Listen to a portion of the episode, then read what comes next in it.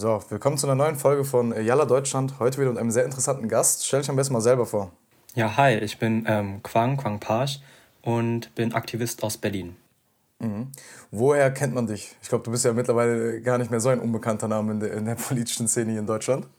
Also, ähm, genau, ich habe gesagt, ich bin Aktivist aus Berlin, weil ich ja voll viele verschiedene Sachen mache. Aber man kennt mich vor allem in der Öffentlichkeit durch meine Arbeit als Pressesprecher oder auch einfach nur Sprecher für Fridays for Future Deutschland, aber auch für Fridays for Future hier in Berlin. Okay.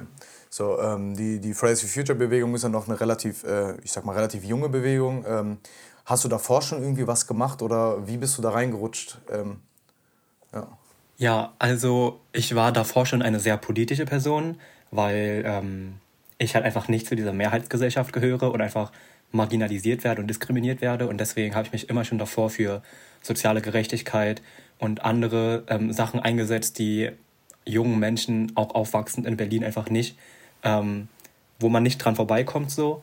Aber so explizit für das Thema Ökologie und Klima war für mich vor Fridays for Future einfach so weit weg und einfach, einfach so ein Nischending, was mich nie interessiert hat. Deswegen so, was ich jetzt mache, eher schon alles recht neu so. Okay. Wie, wie, wie hast du die, diesen Schritt gemacht? Also wann kam so der Punkt, wo du gesagt hast, okay, doch, das ist ein wichtiges Thema, äh, ich muss mich da engagieren und dann halt sogar so krass engagieren, dass du jetzt da irgendwie eine Zeit lang wirklich so eine, eines der Gesichter der Bewegung warst? Ach, das ist eine gute Frage. Ähm, voll viele erwarten dann immer so voll die krasse Story, irgendwie das mhm. ist passiert und das ist passiert. Aber es ist eigentlich ganz typisch. Also ich habe ähm, 2018 mit Abi gemacht und da begann es ja auch irgendwie im Sommer mit Greta Thunberg und ich habe einfach ihre Reden gesehen. Ich weiß auch gar nicht mehr, wie ich dazu gekommen bin. Also irgendwie ist es mir glaube ich, auf YouTube angezeigt worden. Ich habe die Rede gesehen. Ich war so, okay, krass, so jung ähm, und so invested in ein Thema, so engagiert. Und dann hat sie ja irgendwann in einem Video gesagt, so, dass alle Jugendlichen auf die Straße gehen sollen. Und ich habe einfach geguckt, yo, passiert irgendwas in Berlin. Ähm, dann war was in Berlin, also am 14. Dezember 2018 ähm, war der erste Klimastreik. Ich bin da alleine hingegangen, ohne dass ich mich auskannte mit dem Thema, ohne dass ich Menschen kannte. Ähm, bin hingegangen, habe coole Menschen kennengelernt und das hat sich alles dann so entwickelt und ich habe mich immer mehr damit dann einfach beschäftigt. Okay, okay. Warum, ähm, warum so speziell das Thema? Also ähm, du hast ja gerade auch gesagt, du hast ja viele andere Erfahrungen gemacht, ne? die ähm, äh, wie Rassismus etc. und äh, soziale Ungleichheiten zum Beispiel. Ähm, warum hast du dich auf das Thema spezialisiert? So, das ist alles die gleiche Frage, aber ähm, ja. ja. Naja, ähm, ich glaube einfach vor Fridays for Future war dieses Klimathema immer so, ja, menschengemachter Klimawandel, den gibt's, das muss man jetzt auch gar nicht streiten so, aber es ist halt so eine Sache in 100, 200 Jahren. Wir wissen mhm. nicht, was passieren wird und ähm, so in der Schule hat man das so eine Woche kurz im Unterricht, Geografie oder Biologie oder irgendwo so sonst was. Und da redet man halt kurz drüber. Und ja, natürlich weiß man auch, die Meere sind verschmutzt und so und dann macht man halt weniger Plastik. Das war ja so eher das Bild for Fridays for Future. Und durch die Bewegung hat man ja dann erst gecheckt, so, yo, die Forschung existiert schon seit 40 Jahren. Das heißt, die ganze Forschung wird einfach nicht in die Gesellschaft reingetragen und auch nicht in der Schule. Und dementsprechend sehen wir auch gar nicht die Dringlichkeit. Also wir wurden nicht aufgeklärt, wir wurden nicht sensibilisiert oder nicht genug sensibilisiert und aufgeklärt und hatten deswegen einfach ein verzerrtes Bild von der Realität. Und Realität ist ja leider, dass wir super, super wenig ähm, Zeit noch haben, um irgendwie ja, die Klimakrise aufzuhalten. Okay, cool. Ähm, jetzt meine Frage, so du bist ja jetzt seit, äh, sind ja jetzt, sind schon zwei Jahre, ja, ne? Du hast gesagt 2018 Dezember, oder? Ja. So zwei Jahre machst du das also jetzt schon. Ähm, wie, wie hast du dich dann persönlich in dieser Zeit verändert? So ist das Thema dann irgendwie doch etwas geworden, was dich so tagtäglich begleitet hat? Vor allem jetzt in Bezug darauf, dass die ganze Thematik, die ganze Bewegung einen übertriebenen Hype hatte so äh, auf der Welt. Also hat super viel verändert. Also rein privat. Ähm, es ist einfach ein Vollzeitjob, muss man einfach sagen. Aktivismus ist ein Privileg. Aktivismus ist nicht, was man einfach so nice to have mal macht, sondern es ist halt wirklich nicht nur eine Leidenschaft, sondern auch eine ähm, Sache, wofür man sich wirklich aufopfern muss. Und das heißt dann halt auch, dass ähm, weniger Zeit für Familie und Freundinnen üblich bleibt oder auch halt für die Uni. Ähm, das hat sich aber auch meine politische Perspektive einfach verändert. Natürlich lerne ich immer mehr dazu und reflektiere alles und lerne immer mehr zur Klimadebatte und zur Klimapolitik und auch zur Wissenschaft dazu. Was sich aber auch sehr stark verändert hat, ist halt über, ähm, überhaupt diese Fragen von Intersektionalität, die Fragen von sozialer Ungerechtigkeit, von Rassismus, ähm, Sexismus und anderen Ismen, die einfach in unserem System und unserer Gesellschaft vorherrschen, die ich als Klimaaktivist ähm, am Anfang, so die ersten Monate einfach gar nicht gesehen habe, weil ich dachte so, ja, die Umwelt oder das Klima kann ja gar nicht rassistisch sein oder kann ja gar nicht ausgrenzen und war immer so auf äh, ein auf diesen, ja, ähm, wir müssen gar nicht über Rassismus oder so reden, weil Klima ist ja was ganz anderes, das geht ja für alle was an und habe dann erst im Prozess gelernt, dass all diese Sachen zusammenhängen und dass man alles irgendwie zusammen ähm, angehen muss. Mhm. Dann habe ich vielleicht so äh, direkt einer mal der größeren Fragen. Und zwar ähm, habe ich mir darüber äh, Gedanken gemacht, muss erst soziale Gerechtigkeit herrschen und dann Climate Justice oder umgekehrt?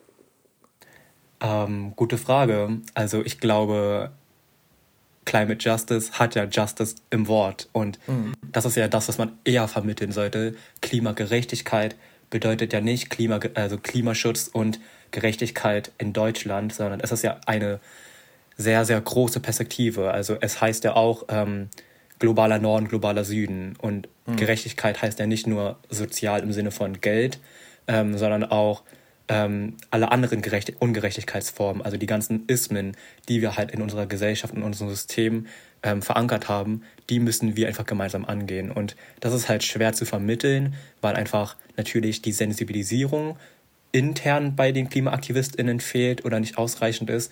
Und gleichzeitig ist es ja dann umso komplexer und umso schwieriger dann zu fassen, was bedeutet die Klimakrise überhaupt, wenn immer mehr Fakten und immer mehr ähm, Felder und Probleme und Konflikte auftreten. Und deswegen ist es halt so ein Spannungsfeld von, ja, wir dürfen nicht zu akademisch und privilegiert drüber reden, aber wir können auch nicht die ähm, Ungerechtigkeiten ähm, wegdenken, nur damit wir irgendwie Klimaschutz hier in Deutschland betreiben, aber nicht woanders. Ja, das, ähm, dieses Problem, was ich gerade angesprochen habe, ist halt so, du hast es gerade eben auch schon gesagt gehabt, äh, man denkt so halt, dass der, dass der Klimawandel und die Folgen davon halt irgendwie so in ein paar hundert Jahren oder ein paar Jahrzehnten äh, zu sehen sind, aber jetzt gerade halt nicht jetzt. Ähm, natürlich sieht man auch jetzt schon so die, äh, die, die Veränderungen und äh, wahrscheinlich in anderen Ländern mehr als in Deutschland.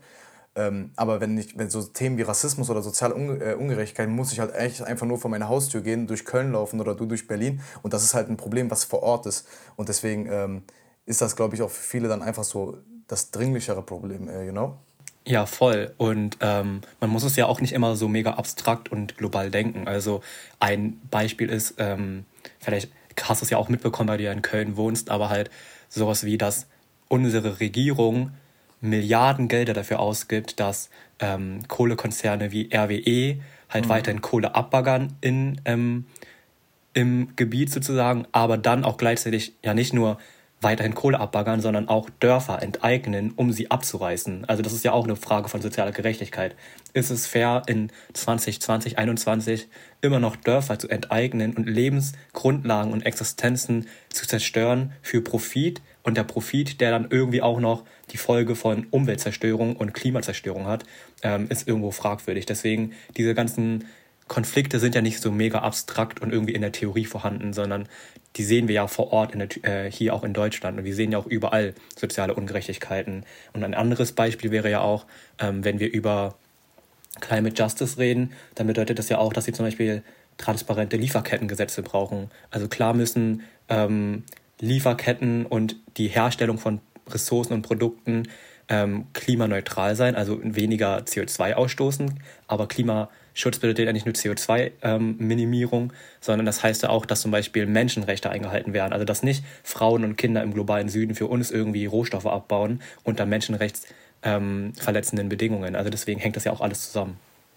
Ja, ja. Äh, es ist, es ist ja auch, wie gesagt, äh, notwendigerweise ein Schritt, der Hand in Hand gehen muss oder die Bewegung geht ja Hand in Hand mit Antifaschismus, mit, äh, mit Antirassismus oder auch mit äh, Kampf gegen soziale Ungerechtigkeit und so. Das, ich glaube, das ist ja auch bei vielen der Aktivisten ähm, klar mittlerweile. Es ist ja, also oder vielleicht äh, kannst du mich jetzt gleich auch korrigieren, aber so das Bild, was ich habe von den meisten Aktivisten, die ich persönlich kenne, äh, äh, ist ja, dass, dass mittlerweile, dass es nicht nur eine reine Klimabewegung ist, sondern halt auch die ganzen anderen Probleme irgendwie jetzt mit festgeankert sind in, in, in den Forderungen, die man hat. Ja und nein. Also wir sagen immer, wir sind eine Klimagerechtigkeitsbewegung, damit mhm. dieses Framing einfach auch in der Öffentlichkeit ankommt. Und natürlich sind die, die für die Bewegung sprechen, darauf ähm, getrimmt, geframed und auch sensibilisiert zu den Themen.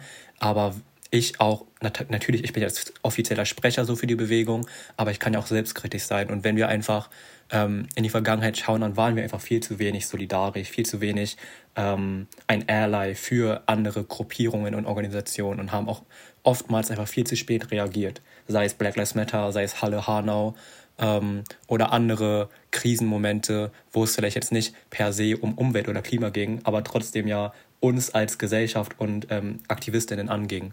Ähm, und deswegen ist es halt schon ein schwieriges Feld. Ähm, also ja, wir sind auf jeden Fall reflektierter und wir ähm, sind auf jeden Fall in Anführungszeichen besser geworden.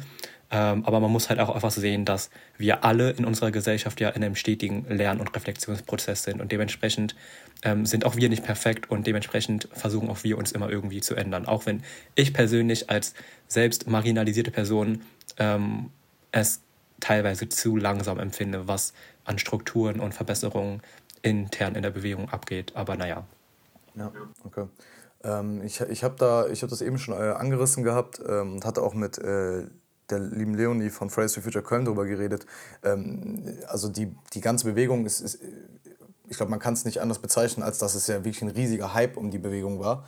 Und ähm, würdest du sagen, dass dieser Hype verblasst langsam? Also jetzt vor allem jetzt äh, durch Corona ist es ja sehr schwierig geworden, irgendwie, dass man diese Demonstration macht, ähm, wofür Fridays for Future ja eigentlich so, ähm, das war das Aushängeschild. Und ähm, denkst du so, dass dieser Hype vorbei ist oder, äh, oder nicht? Ich glaube Tatsache nicht. Ich weiß nicht, ob ich zu optimistisch bin, aber wenn ich mir einfach rein die Fakten in Anführungszeichen anschaue, ähm, dann wissen wir ja ganz klar, dass ähm, Fridays for Future und auch andere Klimabewegungen oder Klimagerechtigkeitsbewegungen ja super, super viel getan haben, um ähm, den Diskurs zu verschieben, die Menschen aufzuklären und ähm, die Menschen auch einfach zu sensibilisieren. Und ich glaube, in diesen zwei Jahren haben wir es einfach super geschafft, ähm, dass Klima und Umwelt nicht irgendwie noch ein Nischenthema ist, sondern alle reden drüber und alle ähm, wissen ungefähr, dass es irgendwie ähm, dringlich ist und dass es irgendwie eine Gefahr ist und nicht jeder muss irgendwie Expertin sein ähm, und das ist ja auch okay so, weil wir in einer Demokratie leben, aber ähm, ich glaube, wir haben die Gesellschaft genug sensibilisiert und die PolitikerInnen kommen auch nicht drum rum. Und wir sehen ja auch jetzt mit Hinblick auf die Bundestagswahl, dass das Klimathema trotzdem irgendwie immer besprochen wird. Und dass ich auch ähm, ja da interessant finde, das klingt vielleicht ein bisschen zynisch, wenn man das sagt, aber es ist leider die Realität. Ähm, Klima- und Umweltkatastrophen werden nicht abnehmen und die haben ja auch während Corona nicht abgenommen, sei es jetzt die Buschbrände in ähm, Australien oder Kalifornien oder auch der Amazonas. Und das sind so Umweltkatastrophen und Klimakatastrophen, die ja auch in 2021 und fortfolgende ähm, auftauchen werden. Und deswegen wird ja die Gesellschaft dann diese ganzen Katastrophen nicht sehen als, ach ja, ist irgendwie irgendwas, sondern die Gesellschaft hat durch Fridays for Future die Sensibilisierung äh, erreicht, dass wir diese Klimakatastrophen sehen und dann auch einordnen, yo, das liegt daran, dass unsere Regierung und die Politik und die Wirtschaft einfach nicht genug tut. Und deswegen glaube ich nicht, dass ähm, das abappen wird und das Thema nur ein Trend war, weil die Dringlichkeit ist einfach viel zu groß, dass ähm, Menschen darüber schweigen und nicht mehr darüber reden. Ja. Das ist auf jeden Fall eines der, äh, eines der riesen Pluspunkte, die die Bewegung dann äh, auch halt geschaffen hat. Wie du das gerade schon gesagt hast, ähm, zum Beispiel in Köln waren Kommunalwahlen und dann hat man von Parteien, wo man das niemals erwartet hätte, dass sie mit dem Thema werben, hat man halt Wahlplakate gesehen, wo es halt um Nachhaltigkeit und Umwelt und so ging. Und das ähm, ja einfach aus dem Grund, weil so viele junge Menschen dahinter standen und ja, junge Menschen sind halt die Zukunft von einem Land. Ähm, und ich glaube, das wird man dann halt auch in der Bundestagswahl sehen oder in den ganzen Landtagswahlen. Man sieht ja jetzt schon so diese Tendenzen, wie die, ähm, ja, wie die Leute wählen, was die Prognosen sind. Ähm, und ich glaube, da, das ist auf jeden Fall sehr gut geworden, dass da ähm, das Thema jetzt einfach wirklich so in Politik, in Wirtschaft, aber auch in den Köpfen der ganzen Menschen jetzt irgendwie fest verankert ist. Ja, safe. Und ich meine, wer hätte sich jemals gedacht, dass ähm, bei einem CDU-Parteitag die ähm, Kandidaten für den CDU-Parteivorsitz ähm, knapp eine Stunde über das Klimathema diskutieren. Also das war ja nie irgendwie so eine Sache, worüber man wirklich lange reden soll. Und auch bei der US-Präsidentschaftswahl haben ja auch ähm, Trump und Biden wirklich lange über das Klimathema geredet, was einfach nicht geschehen wäre ohne die ganze Klimabewegung weltweit. Ja, ja. Jetzt habe ich eine, äh, eine Frage an die Bewegung selber. Ähm, ähm, wie gesagt, du bist auch ein Mensch, der ähm, verschiedene Erfahrungen gemacht hat äh, im Laufe seines Lebens auf, aufgrund der, der, der Herkunft der, äh, der Eltern. Ähm, würdest du sagen, dass die Bewegung divers genug ist? Nein. Also ganz klar, ähm, Fridays for Future bekommt ja wirklich seit einem Jahr, glaube ich, die Kritik, dass wir zu weiß sind, zu bürgerlich, zu privilegiert, zu akademisch und so weiter. Also so you name it. Und das ist ein Problem. Und diesem Problem müssen wir uns auch widmen und uns damit ähm, beschäftigen so. Ähm, aber was ich auch immer sage, und das ist nicht, weil ich als ähm, Sprecher für die Bewegung ähm, gelte, sondern ich sage das einfach wirklich so rein faktisch ist es ja auch so, Fridays for Future ist halt ähm, Teil dieser Gesellschaft, in der wir alle sozialisiert sind. Und wir können uns nicht ähm, auch als junge Bewegung nicht aus dieser Gesellschaft und aus diesem System rausnehmen. Und dann ist es ja auch irgendwo die Frage, okay, Fridays for Future ist halt so, wie die Bewegung gewachsen ist, aber es muss doch irgendwo ein Grund sein. Und der Grund ist ja nicht, dass wir, also der Grund alleine ist ja nicht, dass wir Menschen ausschließen, sondern es gibt ja auch gesellschaftliche ähm, Hürden. Also ähm, ich habe vorhin ja gesagt, Aktivismus ist ein Privileg. Also es gibt einfach viele Kinder und Jugendliche, die ganz andere Probleme und Sorgen haben und einfach nicht die Zeit haben können und auch ähm, die mentale Kapazität gar nicht haben können, um sich irgendwie noch mit Klima und Aktivismus außerhalb ähm, zu beschäftigen. Und es gibt einfach super viele Hürden ähm, in der Gesellschaft und im System, die ja, marginalisierten Menschen irgendwie ähm, diese Partizipation in der Politik, in der Gesellschaft verwehren. Ähm, und das sind auch einfach viel größere Sachen, über die wir reden müssen und die wir angehen müssen. Und deswegen, Fridays for Future hat eine Verantwortung und wir müssen natürlich mehr tun, selbst intern. Aber wir können uns auch nicht komplett frei rausnehmen aus der Gesellschaft, die einfach rassistisch ist und klassistisch und so weiter ist. Ja, ja das, das ist auch, äh, wie gesagt, wirklich ein Problem, weil äh, ich rede oft mit meinen Gästen darüber, dass, dass es ja so wirklich so fehlende Vorbilder gibt für, für Menschen, die halt nicht weiß sind. Und ähm, vor allem bei so einer Be Bewegung wie dann Fridays for Future wäre es natürlich umso wichtiger, dass da halt Leute stehen, mit denen sich ein Großteil der, der, der, der Menschen einfach identifizieren kann. Und ähm, vor allem, weil die Bewegung halt so wichtig war und besser gesagt noch so wichtig ist und auch einfach so eine mediale Präsenz hatte, hat es halt, glaube ich, auch echt gefehlt, dass da dann, dass da, dass da die Leute einfach nicht divers genug waren, weil das hätte, glaube ich, auch gut getan. Ähm, aber ja, was denkst du, was man machen kann, damit das irgendwie, ähm, ja, damit das diverser wird?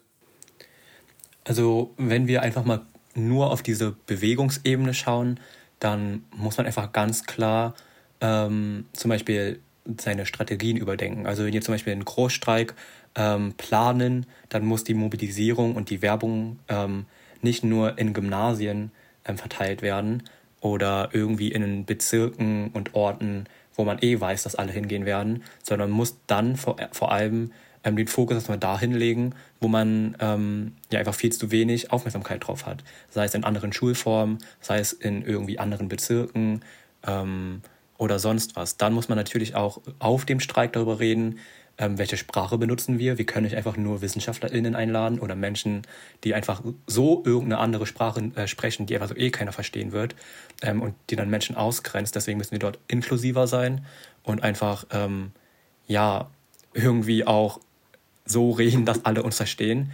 Und dann muss man auch ähm, ja, Barrieren abbauen und einfach auch ähm, Inklusion schaffen, indem man zum Beispiel, wenn wir über die Streiktermine oder die Streikzeiten oder auch die ähm, Plenumszeiten, also Plenum ist halt, wenn man sich trifft und Sachen plant, muss man halt auch schauen, ähm, worauf fällt dieser Tag.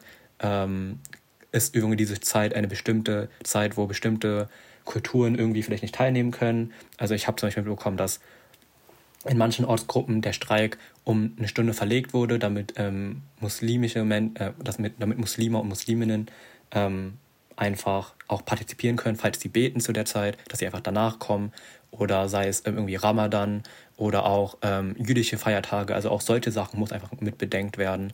Und da gibt es einfach super viele Sachen, die man selbst machen kann und einfach auch selbst natürlich ähm, ja, intern Menschen aufklären, sensibilisieren zu diesen ganzen Themen und Ismen. Ähm, und das kann man alles machen. Das sind alles strukturelle Proble äh, Probleme, die man angehen kann. Aber auch da, ähm, so, so, egal wie inklusiv wir sind, ähm, letztendlich scheitert das ja dann auch irgendwann ähm, an der Gesellschaft selbst, wenn dann also auch wenn wir so inklusiv sind, scheitert es ja dann meistens auch an ökonomischen Fragen, wenn dann der Schüler oder die Schülerin arbeiten muss und dann eh nicht kommen kann oder auch einfach einen strengen Haushalt hat oder ähm, ja auch einfach nicht die Kapazität dafür hat. Also deswegen super viele Probleme und ja Sachen, die einfach ähm, ja, Steine in den Weg legen.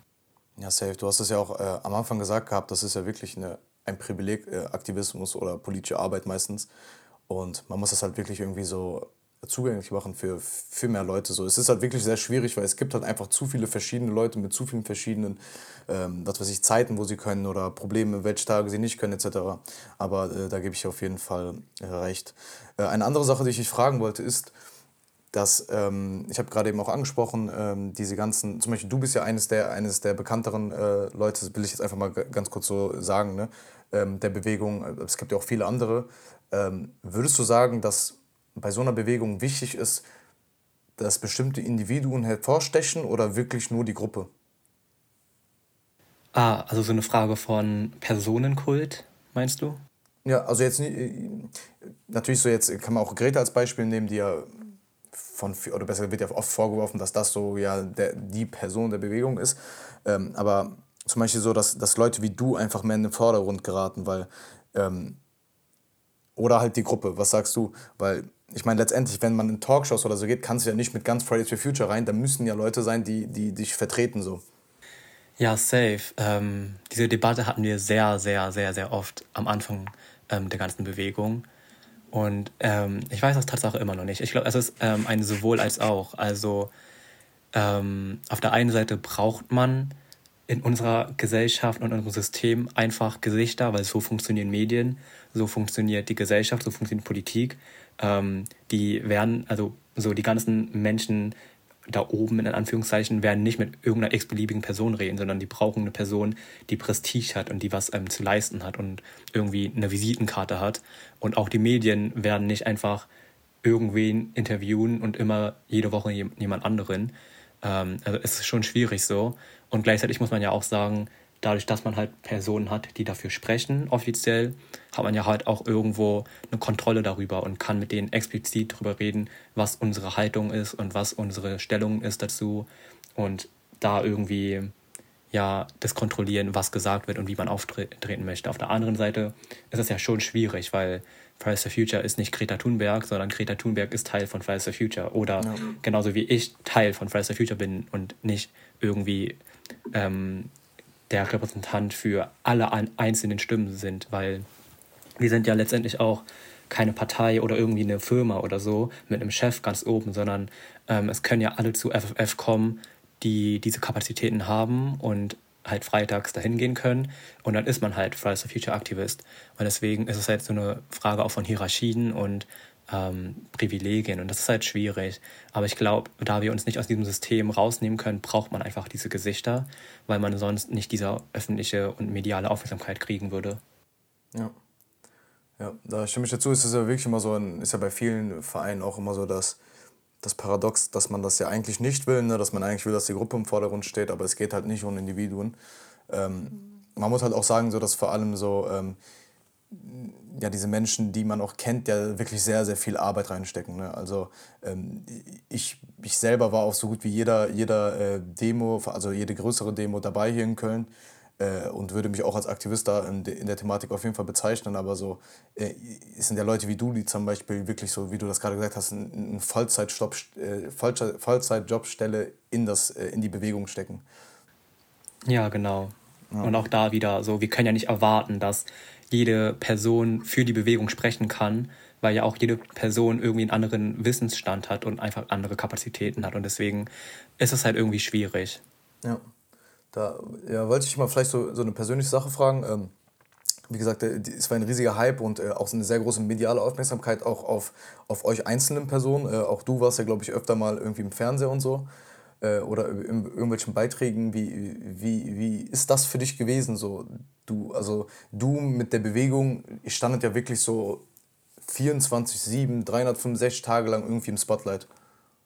Es ist super absurd. Also man muss ja auch immer wieder drüber reden, dass Fridays for Future jetzt nicht irgendwie ähm, eine Bewegung aus alteingesessenen alten weißen Männern ist, sondern wir sind halt mhm. halt wirklich teilweise sehr junge Kinder, aber auch Jugendliche, die noch ihr ganzes Leben vor sich haben und ohne FFF ganz andere Sachen gemacht hätten. Und ähm, wir wissen nicht, was wäre ohne FFF, aber wir wissen auch, dass man super, super viel ähm, Zeit und Kraft reinsteckt und dass es ja irgendwo auch super neuartig und absurd ist, dass junge Menschen plötzlich Bühnen bekommen und, und eine Stimme bekommen, wo, dort, wo wir es nie hätten erträumt haben. Also, und das zeigt ja auch ähm, die Fehler des Systems. Also, wir reden immer von einer repräsentativen Demokratie, aber wenn wir dann in die Demokratie und in die Institute schauen, dann sind es alles alte weiße Männer. Und jetzt plötzlich dürfen junge Menschen im Fernsehen auftreten, in der Zeitung sein und irgendwie mit PolitikerInnen ähm, reden und ähm, ja, einfach zeigen, dass sie auch politische Subjekte sind und auch Teil dieser Demokratie und der Gesellschaft sind. Und das ist ja irgendwo auch das Tolle. Natürlich hätte es gar nicht dazu kommen müssen, weil wir ja auch komplett andere Vorstellungen von Zukunft haben und eigentlich andere Sachen machen wollen. Aber einfach dadurch, dass es so eine Dringlichkeit ist, sind Jugendliche jetzt einfach im, auf dem Vormarsch irgendwie in diese ganzen Institutionen und Bereiche der Gesellschaft zu kommen, wo vor fünf Jahren das nicht irgendwie möglich gewesen wäre. Ja, wie und ja, dann ist es ja alles jetzt so abrupt gestoppt, ne? Und wie war das für dich so? So davor halt irgendwie die ganze Zeit immer so, so ja, die Kamera ist immer auf eingerichtet oder auf die Bewegung gerichtet und dann ja, kam Corona und dann Stopp. So. War das für dich dann irgendwie so, äh, yo, ich bin äh, von einer wirklich so 20 Stunden am Tag äh, Schicht auf einmal so, mache ich gar nichts? Also kompliziert, weil wir haben ja nicht komplett gestoppt so. Ja, ja klar. Ähm, also Anfang 2020 beim ersten Lockdown, das war wirklich, da, da hatte ich, glaube ich, so eine Phase, wo ich wirklich dachte, jetzt brenne ich aus und plötzlich kam der Lockdown und ich war so, yo, gar keine Termine. Was geht ab? So, ähm, es gibt nichts Niceres, also voll problematisch, weil ich das jetzt so romantisiere, aber es war in dem Moment einfach so mega eine Last, die weggefallen ist, weil einfach alles gecancelt wurde an Terminen. Ähm, aber im weiteren Verlauf des Jahres und auch jetzt Tatsache ähm, bekomme ich immer noch Anfragen, immer noch Termine und ähm, man hat immer noch irgendwie Wege, wie man im Studio Sachen aufzeichnen kann oder Interviews geben kann. Ähm, und auch das hier, was wir jetzt ja machen, ist ja auch ein Podcast und ähm, den haben wir ja auch irgendwie geschafft, jetzt äh, über Zoom aufzunehmen. Ähm, also ja, ähm, ich glaube, ich als Jugendlicher bin immer da viel privilegierter, weil ich halt trotzdem äh, mich beschäftigt halt, äh, ohne jetzt irgendwie nur Uni oder Schule zu machen, sondern halt wirklich immer noch Aktivismus betreiben kann, ohne jetzt direkt auf der Straße zu stehen. Ja. Ähm, ja, jetzt haben wir viel über die Bewegung geredet, aber ich wollte auf jeden Fall auch über äh, ein anderes großes Thema reden. Äh, und zwar ist es, ähm, also du setzt dich auch, glaube ich, sehr stark ein, so für, für ähm, also gegen Rassismus, ähm, weil du, glaube ich, auch wahrscheinlich selber ähm, ja viel erleben musstest. Ähm, und ja, da hab, hab, wollte ich das im Vorhinein äh, im Vorgespräch abklären. Vielleicht ist das aber wirklich eine interessante Sache für im Gespräch. Und zwar äh, hatte ich dich ja gefragt, wie man denn die Art des Rassismus nennt gegen Menschen, die halt aus aus Asien kommen. So. Ähm, vielleicht willst du da mal was sagen. Ja, also dieses Label, was ich ähm, mir geben würde von Rassismus, ist halt anti-asiatischer Rassismus. Aber auch dieser Begriff ist ja irgendwo komisch, weil immer irgendwie davon ausgegangen wird, dass asiatisch gelesene Personen mit anti-asiatischen Rassismus irgendwie genau dann nur aus ähm, Japan, China, Vietnam, Korea oder so kommen, was einfach voll das verzerrte Bild ist von Asien, weil Asien ja auch genauso Zentralasien bedeutet, also auch Kasachstan, ähm, aber auch ähm, ja, Iran, Irak sind ja auch Asien und auch Teile der Türkei oder auch Russlands sind ja auch Asien. Und ja. deswegen ist es auch da immer so eine Sache von, okay, was ist jetzt dieses Asien? Ja, das ist halt, genau, das ist halt das Problem. So, ich, ich bin mir jetzt, wie gesagt, noch nicht so krass in der Rassismus-Thematik drin. Vielleicht, wahrscheinlich gibt es schon einen Begriff dafür, ne? Aber so, das ist ja echt so etwas, wenn man, wenn man Asien hört oder Anti-Asien-Rassismus, dann gehe ich nicht davon aus, dass ein Iraner gemeint ist, äh, sondern halt wirklich jemand aus den Ländern, die du gerade angesprochen hast. Ähm, und da wollte ich einfach mal fragen, so, ähm, weil ich habe tatsächlich das Gefühl, dass das irgendwie aber so eine äh, Rassismus-Thematik ist, die irgendwie nicht so krass Beachtung findet weil ich kriege davon nicht viel mit. Also natürlich so gegen, ähm, okay, das ist jetzt immer sehr schwer politisch korrekt zu, äh, zu sagen, ne? aber so gegen zum Beispiel Menschen, die wie ich aussehen oder so, kriegt man das öfter mit, aber gegen Menschen wie du das äh, habe ich irgendwie nicht so das Gefühl, dass das so eine Aufmerksamkeit hat. Ja, safe. Also Rassismus ist ja nicht ähm, nur das eine, sondern das hat ja auch mehrere Ebenen.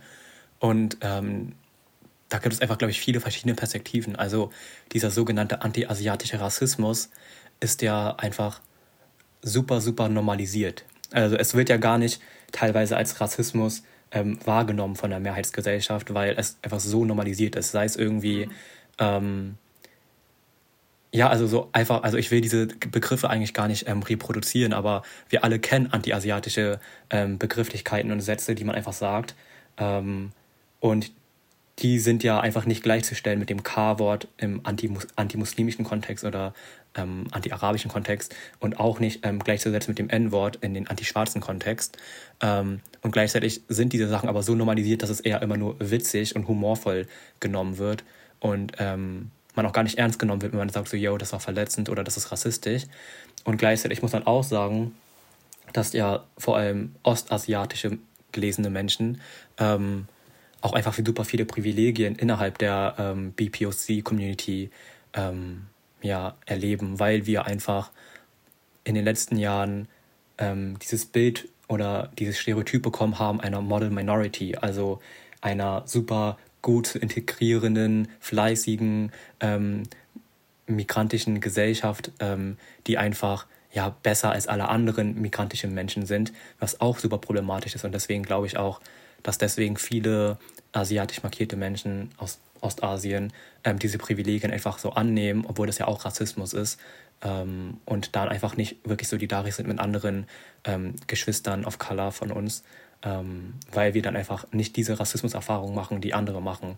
Und was ich noch sagen muss, ist ja auch, dass ähm, nicht nur positiver Rassismus ähm, vorherrscht, sondern ja auch an, also negativer Rassismus, wie zum Beispiel jetzt durch die Corona-Pandemie ähm, war ja immer dieses China-Virus und asiatisch markierte Menschen waren ja dann auch immer irgendwie mit dem Coronavirus assoziiert. Also es gibt halt schon irgendwie verschiedene Perspektiven drauf. Ja, ja. Das wollte ich auch fragen. So, hast du da irgendwie so einen Anstieg gemerkt seit der, seit der, seit der Pandemie, dass da irgendwie Leute mit dem Finger auf dich zeigen, obwohl du, ja, wie gesagt, nicht aus dem Land kommst? Ähm, ja, safe. Also es ist irgendwie immer beides. Es gibt, es gab schon vor Corona immer diesen ähm, Model Minority, ihr seid so toll, ihr seid ähm, besser als alle anderen Rassismus, aber es gab auch ähm, diesen, ihr seid eklig und ihr seid weniger wert Rassismus.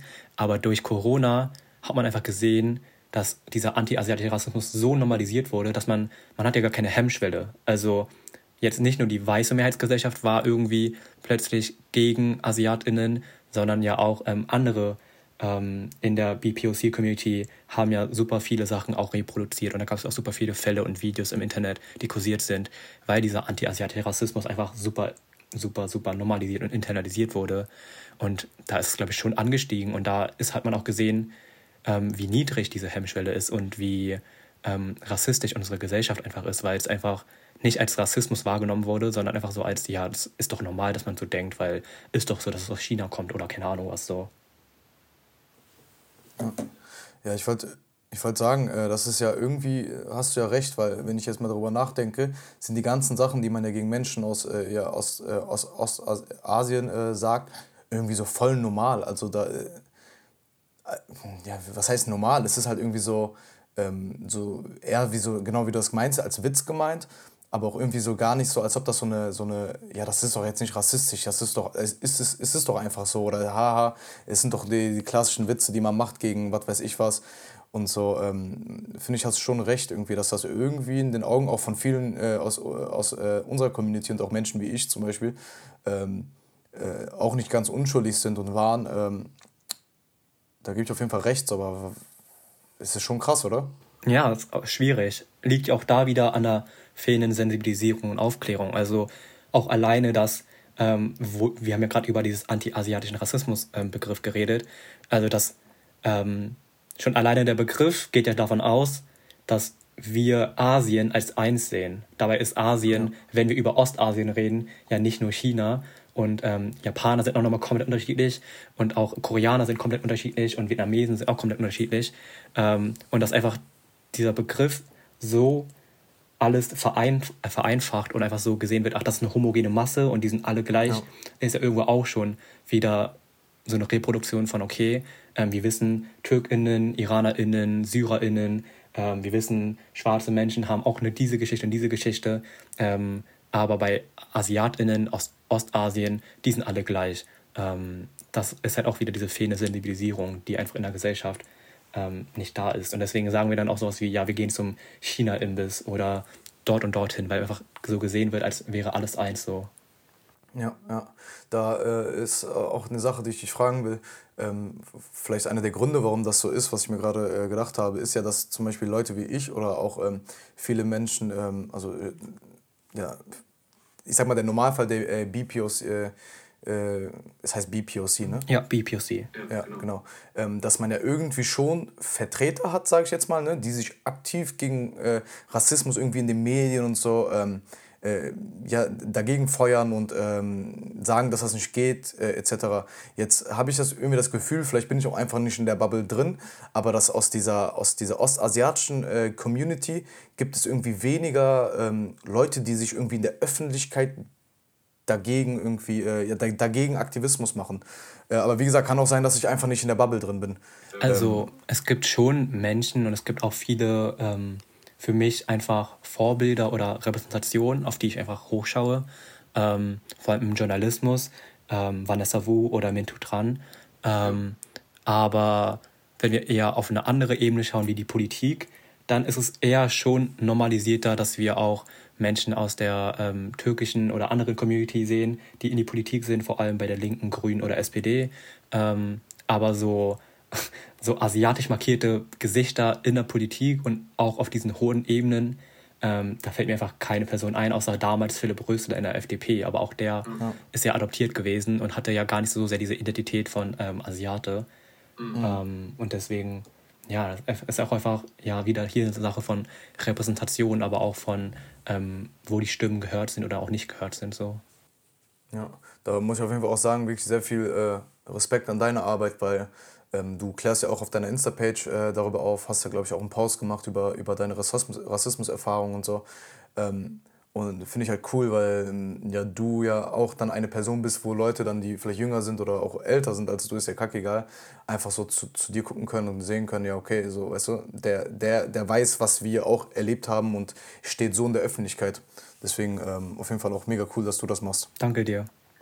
Ähm, du, du hast ja jetzt äh, auch ich, ich spreche immer noch über den gleichen Post, hast du ja auch, äh, ich glaube, du gehst ja aktiv auf die Thematik zu, ne? Etwas, was sehr viele Leute nicht machen, wo auch ich immer noch so ähm, leider die Tendenz habe, wegzuschauen oder äh, nicht zuzuhören. Ähm, habe ich durch die Post jetzt irgendwie so mitbekommen, dass du ja irgendwie dann aktiv Leute ansprichst, ja, das war nicht cool, was du gesagt hast, oder? Ähm, was meinst du genau? Also zum Beispiel, wenn, wenn jemand, ähm, du hast ja über die Erfahrung gegenüber äh, deiner Person und dass du dann den Leuten sagst, ey, das war gerade rassistisch, das war, warum sagst du das und so. Ach so. Also, dass du die Konfrontation suchst. Habe ich so äh, oder, oder ist es nicht so? Ähm, kommt natürlich immer drauf an. Also, ähm, es ist halt auch wieder so eine individuelle Frage, weil ähm, Menschen, die rassifiziert werden und halt diese Erfahrungen machen, ähm, sind nicht in der Verantwortung, dass sie Menschen aufklären müssen, weil mhm. wir werden nicht den Rassismus bekämpfen. Und genauso ist es wie mit Sexismus. Also wenn Männer nicht einsehen, dass sie Privilegien haben und vom Patriarchat profitieren, werden ähm, Frauen auch nicht alleine ähm, das, äh, das ändern können. So. Und deswegen ist da immer so eine Frage von Deutungshoheit und Machtstrukturen. Ähm, ich persönlich sehe aber einfach meine Arbeit ähm, als antirassistisch an und deswegen heißt für mich halt auch Antirassismus, ähm, immer aktiv irgendwie ja, dagegen anzugehen und laut zu sein und Menschen aufzuklären. Aber auch, auch das ist halt so eine Sache von Privilegien. Also wäre ich jetzt irgendwie ähm, Part, also Teil einer anderen BPOC-Community oder auch vielleicht weiblich gelesen oder nochmal ganz anders äh, markiert und marginalisiert, dann würde ja auch ähm, ja, meine Konfrontation vielleicht auch ganz anders aufgenommen werden. Und deswegen ist ja auch da immer so ein Risiko, ähm, was bestehen bleibt. Ähm, aber ich suche ja auch nicht immer die Konfrontation, das kommt auch immer wieder auf die Situation an. Ja. Es hat, ist, wie, wie gesagt, sehr schwierig so. Ich stimme dir 100% zu, dass wir ähm, nicht noch irgendwie das aktiv, also das liegt nicht in unserer Hand. Also da, da muss sich wirklich auch äh, die Gedanken der anderen Person, die dir gegenüber ist, ändern.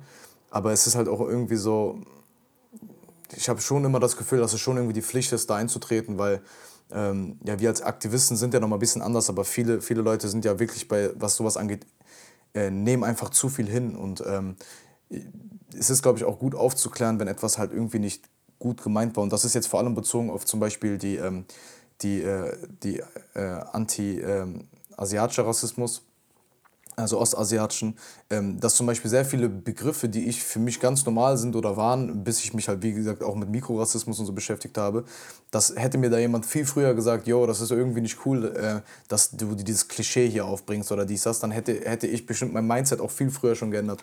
Ja, genau. Und deswegen auch da wieder so ein Spannungsfeld von, okay, wenn es keiner macht und keiner sagt und die Bildung nirgendwo oder Aufklärungsarbeit nirgendwo ist so, dann werden es Menschen nie lernen. Ähm, aber gleichzeitig ist ja auch, das haben wir auch alle Zugang zu Internet. Und ich glaube, jetzt haben wir schon so viele kostenlose Bildungsarbeit von AktivistInnen und NGOs und sonst irgendwelchen Gruppierungen ähm, in den letzten Monaten und Jahren bekommen, dass eigentlich auch jede weiße Person oder auch andere Person eigentlich einfach nur solche Sachen googeln könnte ähm, und sich selbst informieren könnte, anstatt irgendwie dann gleich irgendwie seinen Kumpel in der ähm, Gruppe anzuschreiben und zu fragen, so, yo, stimmt es, dass du Rassismus erfährst? Weil das sind auch wieder so Sachen, so, okay, ähm, ist er jetzt der Repräsentant ähm, der antirassistischen Bewegung, ist er jetzt der Repräsentant für diese Marginalisierung und diese ähm, Stimmen, die nicht gehört werden. Ähm, XY kann sich ja eigentlich auch für was ganz anderes entscheiden. Und auch da ist halt wieder so eine Sache, wir sind nicht irgendwie ähm, alle ExpertInnen für Antirassismus, nur weil wir Rassismus machen. Und das muss man halt auch irgendwie ja. mal akzeptieren. Ja, klar. Ja, ähm, ich würde sagen, ich bedanke mich für deine Zeit, für ähm, das, was du hier, äh, den Input, den du reingebracht hast. Ähm, hat mich sehr gefreut, mit dir darüber zu reden. Äh, und ja, ich wünsche auf jeden Fall noch viel Erfolg in, in, in deinem Aktivismus und auch ähm, mit allem, allem, was du machst. Und ich hoffe, wir laufen uns mal auch äh, in Person über den Weg, wenn wieder alles offen ist, vielleicht auf einer großen Fridays for Future Demo. Und ja, ich bedanke mich echt für deine Zeit. Ja, danke für die Einladung und ähm, war auf jeden Fall echt nice, einfach auch mal mit ähm, einem Bruder of Color einfach zu reden und ja. über Sachen, einfach solche Sachen ähm, zu sprechen. Und ähm, ja, ich freue mich auf jeden Fall voll drauf. Und ich meine, Köln ist ja jetzt nicht so das letzte Kaff, deswegen man wird sich sicher schon treffen. Köln, Berlin ist ja die Connection da so. Stimmt, stimmt. Okay, dann wünsche ich noch einen schönen Tag und ciao, ciao. Tschüss.